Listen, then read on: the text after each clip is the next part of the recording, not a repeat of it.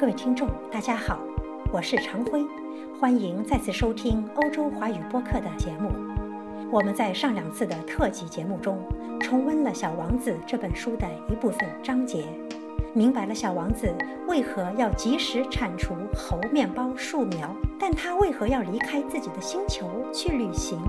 他在碰上飞行员后，又为何同他说出了这么一番话？我那时什么都不懂，我应该根据他的行为，而不是根据他的话来判断他。他使我的生活芬芳多彩，我真不该离开他跑出来。我本应该猜出，在他那令人爱怜的花招后面所隐藏的温情。花是多么自相矛盾。我那时太年轻，还不懂得爱他。各位听众，请跟着欧洲华语播客继续回顾小王子在爱情遁逃路上的奇闻异事。啊，小王子，就这样，我逐渐懂得了你那忧郁的生活。过去相当长的时间里，你唯一的乐趣就是观赏。那夕阳西下的温柔晚景，这个新的细节是我在第四天早晨知道的。当时你对我说：“我喜欢看日落，我们去看一回日落吧。”可是得等着，等什么？等太阳落山。开始你显得很惊奇的样子，随后你笑自己的糊涂。你对我说。我总以为是在我的家乡呢。的确，大家都知道，在美国是正午时分，在法国正夕阳西下。只要在一分钟内赶到法国，就可以看到日落。可惜，法国是那么的遥远。而在你那样的小行星上，你只要把你的椅子挪动几步就可以了，这样你便可以随时看到你想看的。夕阳余晖，一天我看见过四十三次日落。过一会儿，你又说：“你知道，当人们感到非常苦闷的时候，总是喜欢看日落的。一天四十三次，你怎么会这么苦恼？”小王子没有回答。第五天，还是羊的事，把小王子的生活秘密向我揭开了。好像默默地思索了很久以后，得出了什么结果一样。他突然没头没脑地问我：“羊要是吃小灌木，它也会吃花喽？它碰到什么吃什么？连有刺的花也吃吗？有刺的也吃。那么刺有什么用呢？”我不知道该怎么回答这个问题。那会儿。我正忙着从发动机上卸下一颗拧得太紧的螺丝，我发现机器故障似乎很严重，饮水也快完了，担心可能发生最坏的情况，心里很着急。那么刺有什么用呢？小王子一旦提出了问题，从来不会放过。这个该死的螺丝使我很恼火，我于是就随便回答了他一句：“刺嘛。”什么用都没有，这纯粹是花的恶劣表现。哦，可是他沉默了一会儿之后，怀着不满的心情冲我说：“我不信，花是弱小的、淳朴的，他们总是设法保护自己，以为有了刺就可以显出自己的厉害。”我默不作声。我当时想，如果这个螺丝再和我作对，我就一锤子敲掉它。小王子又来打搅我的思绪了，你却认为花？算了吧，算了吧，我什么也不认为，我是随便回答你的，我可有正经事要做。他惊讶地看着我，正经事？他瞅着我，手拿锤子，手指沾满了油污，伏在一个在他看来丑不可言的基建上。你说话就和那些大人一样。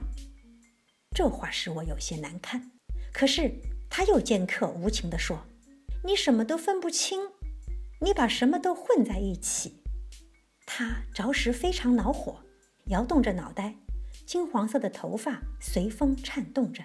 我到过一个星球，上面住着一个红脸先生，他从来没闻过一朵花，他从来没有看过一颗星星，他什么人也没有喜欢过，除了算账之外，他什么也没有做过。他整天和你一样，老是说我有正经事，我是个严肃的人，这使他傲气十足。他简直不像是个人，它是个蘑菇，是个什么？是个蘑菇。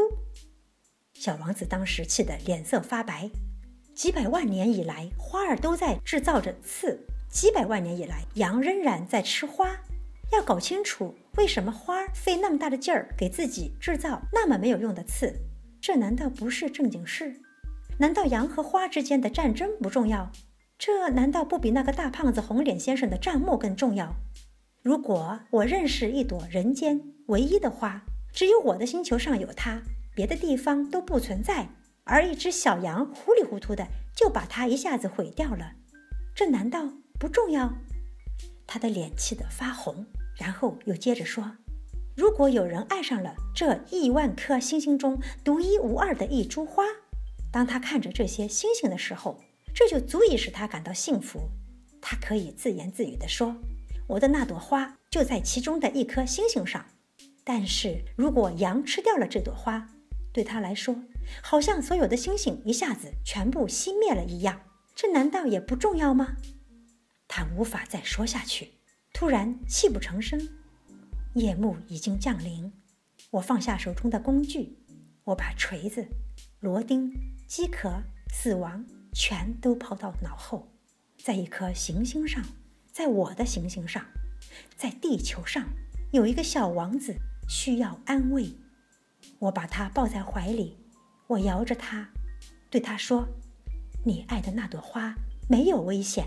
我给你的小羊画了一个罩子，我给你的花画了一副盔甲。我，我也不太知道该说些什么。我觉得自己太笨拙。”我不知道怎样才能达到他的境界，怎样才能再进入他的境界。唉，泪水的世界是多么神秘呀！很快，我就进一步了解了这朵花。在小王子的星球上，过去一直都生长着一些只有一层花瓣的很简单的花。这些花非常小，一点儿也不占地方，从来也不会去打搅任何人。它们早晨在草丛中开放，晚上就凋谢了。不知从哪儿来了一颗种子，忽然一天，这种子发了芽。小王子特别仔细地监视着这棵与众不同的小苗。这玩意儿说不定是一种新的猴面包树。但是这小苗不久就不再长了，而且开始孕育着一个花朵。看到在这棵苗上长出了一个很大很大的花蕾。小王子感觉到，从这个花苞中一定会出现一个奇迹。然而，这朵花藏在他那绿茵茵的房间里，用了很长的时间来打扮自己。他精心选择着它将来的颜色，慢慢腾腾地装饰着，一片片地搭配着它的花瓣。他不愿像虞美人那样一出世就满脸皱纹。他要让自己带着光艳夺目的丽姿来到世间。是的，他是非常爱俏丽的。他用好些好些的日子，天仙一般梳妆打扮，然后在一天早晨，恰好在太阳升起的时候，他开放了。他已经精致地做了那么长的准备工作，却打着哈欠说。我刚刚睡醒，真对不起。瞧我的头发还是乱蓬蓬的。小王子这时再也控制不住自己的爱慕心情。你是多么美丽呀！花儿悠然自得地说：“是吧？我是和太阳同时出生的。”小王子看出了这朵花不太谦虚，可是它的确丽姿动人。随后他又说。现在该是吃早点的时候了吧，请你也想着给我准备一点儿。小王子有些不好意思，于是就拿着喷壶，打来了一壶清清的凉水，浇灌着花儿。于是就这样，这朵花儿就以他那点儿敏感多疑的虚荣心折磨着小王子。例如有一天，他向小王子讲起他身上长的四根刺。老虎，让他张着爪子来吧。小王子顶了他一句：“在我这个星球上没有老虎，而且老虎是不会吃草的。”花儿轻声说道：“我不是草，真对不起。我并不怕什么老虎，可我讨厌穿堂风。你没有屏风。”小王子失存着，讨厌穿堂风，这对一株植物来说真不走运。这朵花真的不大好伺候。晚上您得把我保护好。您这地方太冷，在这儿住的不好。我原来住的那个地方。但他没有说下去。他来的时候是粒种子，他哪里见过什么别的世界？他叫人发现他是在凑一个如此不太高明的谎话，便有些羞怒，咳嗽了两三声。他的这一招是要小王子处于有过失的地位。他说道：“屏风呢？我这就去拿。可你刚才说的是……”于是花儿放开嗓门咳嗽了几声，依然要使小王子后悔自己的过失。尽管小王子本来诚心诚意的喜欢这朵花，可是这一来却使他对他产生了怀疑。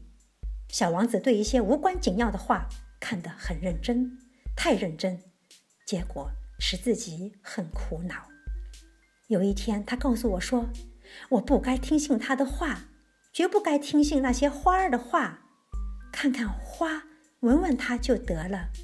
我的那朵花使我的星球芳香四溢，可我不会享受它。关于老虎爪子的事，本应该使我产生同情，却反而使我恼火。”他还告诉我说：“我那时什么也不懂。”我应该根据他的行为，而不是根据他的话来判断他。他使我的生活芬芳多彩，我真不该离开他跑出来。我本应该猜出，在他那些令人爱怜的花招后面所隐藏的温情。花是多么自相矛盾。我那时太年轻，还不懂得爱他。